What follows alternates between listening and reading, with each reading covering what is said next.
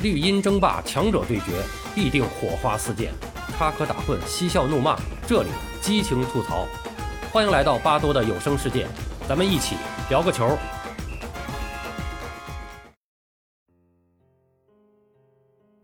朋友们好，我是巴多。咱们回顾国足冲击世界杯的历史，已经把前八次都讲完了。今天啊，咱们说说第九次，也就是二零一零年南非世界杯的亚洲区预选赛。我回忆了一下，突然发现，那次冲击在我的脑海中竟然没有什么太深刻的印象，可以说存在感极低。我反复的回忆，脑海中恢复的碎片记忆，最多的只是杜伊和弗拉多的双主教练模式，然后就是国足小组未出线，没能进入十强赛，还有就是当时的国足启用了刚刚从青年队上来的朱挺，打了好几场的主力前锋，当时也是感觉有点无厘头。呃，那么在做今天这个节目之前呢，我也是不得不上网啊查了一些当时的资料，呃，当时的情景啊，才慢慢的在我头脑中又清晰了起来。当年的亚洲杯预选赛实际上是分了四个阶段，先是资格赛，然后是小组赛，然后是十强赛，最后是附加赛。那么国足呢，是从资格赛开始参加的，资格赛是面对的缅甸，那么两回合呢十一比零进入下一轮，啊，这个也没什么可说的了。那么进入小组赛阶段以后。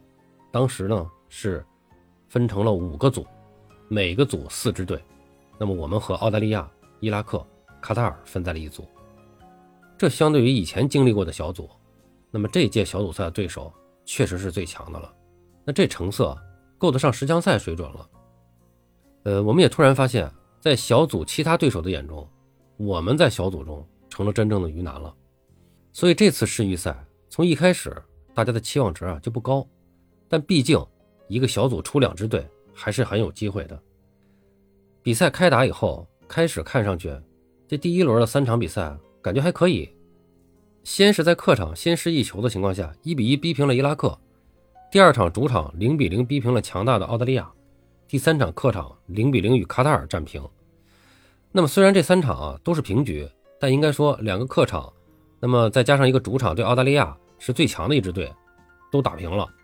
那么第二轮开打，我们是连续两个主场分别对卡塔尔和伊拉克，最后一个客场打澳大利亚。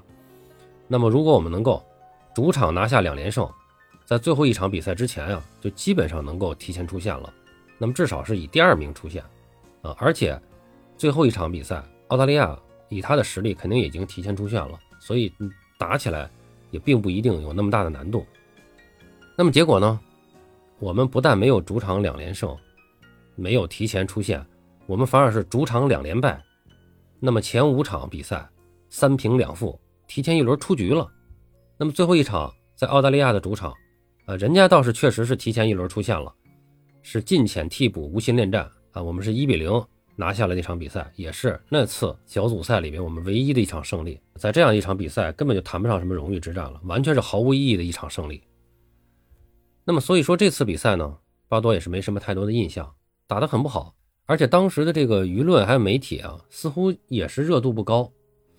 呃，但是有一件事儿啊，倒是值得说一说，就是当时非常奇怪的，也是后来最为诟病的这个双主帅指挥模式。那么所谓双主帅，就是这个杜伊科维奇和弗拉多两个人共同指挥国足。那么后来有媒体讽刺这个组合为拉杜组合，那好吗？主教练都拉杜了，你说这比赛队员能打好吗？这开个玩笑啊。那么到底是怎么回事呢？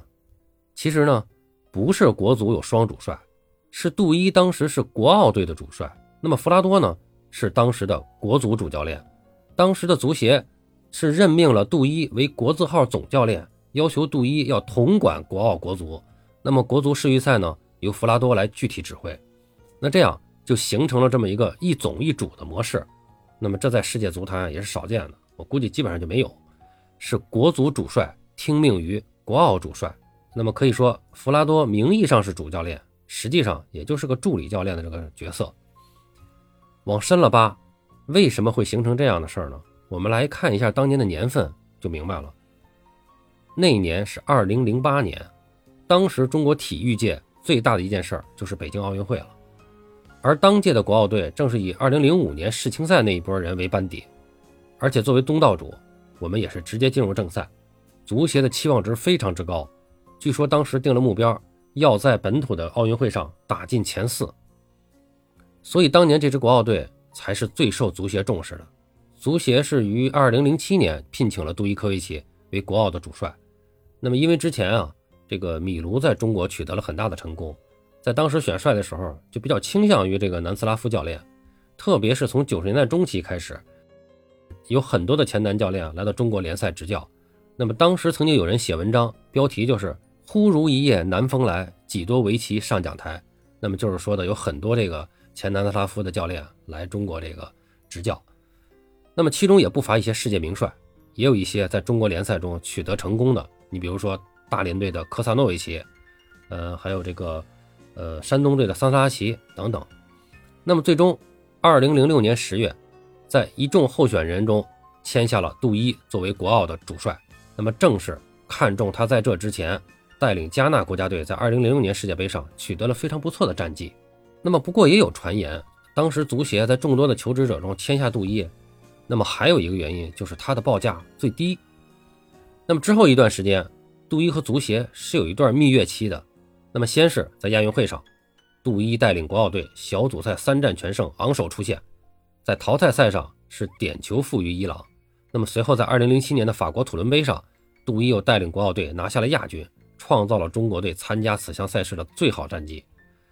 当时的这个国足主帅本来是朱广沪，那么由于在亚洲杯小组赛上打平就出现的情况下，最后一场比赛大比分负于乌兹别克斯坦出局了，朱广沪黯然下课。那么这时候足协就提出了让杜伊把国足主帅的职位也接过来，但是遭到了杜伊的拒绝。不过足协呢是非常的执着，多次的沟通谈判，最后呢双方达成了一致，就是杜伊出任总教练，统管国字号。国足主帅可以由杜伊推荐的人选来担任。那么后经杜伊推荐，他的同乡曾经在2005到2006年这个联赛中啊执教过大连实德的这个弗拉多，成为国足的主帅。啊，应该说弗拉多在这个执教大连队的时候成绩还是不错的。2005年还曾经率领大连实德队夺得了这个联赛和足协杯的双冠王。那么据说2007年的8月定下了弗拉多为中国国家队的主帅，按照足协的计划。与弗拉多的合同要尽量争取在九月十日之前，也就是说女足世界杯开幕之前签订。而这份合同是一份短期合同，这是也是据知情人介绍啊。这个时限呢是从零七年九月到零八年六月，呃，不到一年的时间，也就是到世界杯预选赛第三轮结束，薪水大概就是二十万美元左右。那么此后呢，弗拉多最终能否续约，要看奥运会后的情况。如果杜伊带领国奥完成了进入前四的目标，那么将由杜伊接手国足；而一旦国奥成绩不佳，杜伊下课，那么弗拉多才有可能续约。但事实上呢，在世预赛出局以后，弗拉多就结束了自己的合同，离开了国足。而在奥运会距开战仅仅三周的时候，备战了两年的杜伊却突然被停止了指挥权，由殷铁生作为执行教练负责实际指挥。当然了，杜伊还是仍然挂名主帅。最终，国奥队是一平两负，小组淘汰。杜伊也不出意料的离任了。在杜伊离任以后，接受媒体采访，揭露出了一系列之前外界并不了解的内幕。那么，包括他坚持拒绝掌管国家队，推荐贾秀全被拒绝了，那么不被足协管理层告知比赛对手，还有热身赛日期，还有在人员选择上被限制，还有不批准政治请假被管理层夺权等等。那么，总之，当时的杜伊。在相当长的一段时间内，已经和足协的领导、和球队的领队，甚至和球员都关系紧张。那么很多事儿呢，都是国奥层面上的事儿，这个咱们就不多说了。在拉杜组合带领国足打世预赛期间，也曾曝出一些负面新闻。你比如说，说这个两个人啊，说拉杜两个人啊不和，但是双方啊都曾经公开否认过。呃，从当时的比赛看呢，一共有六场比赛，每一场比赛的首发。变化都非常之大，而且球队重用了以朱挺为代表的一些年轻小将，放弃了一些当打的实力球员，而在比赛实际中呢，效果又非常的差，这就引起了像孙继海啊、郑智等这些个当打球员的不满。据说曾经在有一场比赛里边，因为用人的问题，孙继海曾经写了一个纸条给到了足协领导，说这样用人纯属在祸害国足，就大概这么个意思啊。但也有人说是李伟峰写的。这个就不得而知了。那么也包括在这个第四场的这个关键战上，就突然启用了从未在国家队中出场过的二十岁的小将黄博文，啊等等啊，这些就是比赛阵容不固定，那么没有在国足比赛中呢使用当打的最强阵容。难道这个杜伊是在用世预赛给国奥队练兵吗？那要这么看的话，杜伊可是贾秀全的师傅呀。总之呢，那届比赛打的就是毫无存在感，可能就是因为足协啊把更重的心思都放在了几个月以后的奥运会上了。不过最后结果也是竹篮打水一场空。好了，今天咱们就说这么多吧，巴多聊个球，我们下期再见。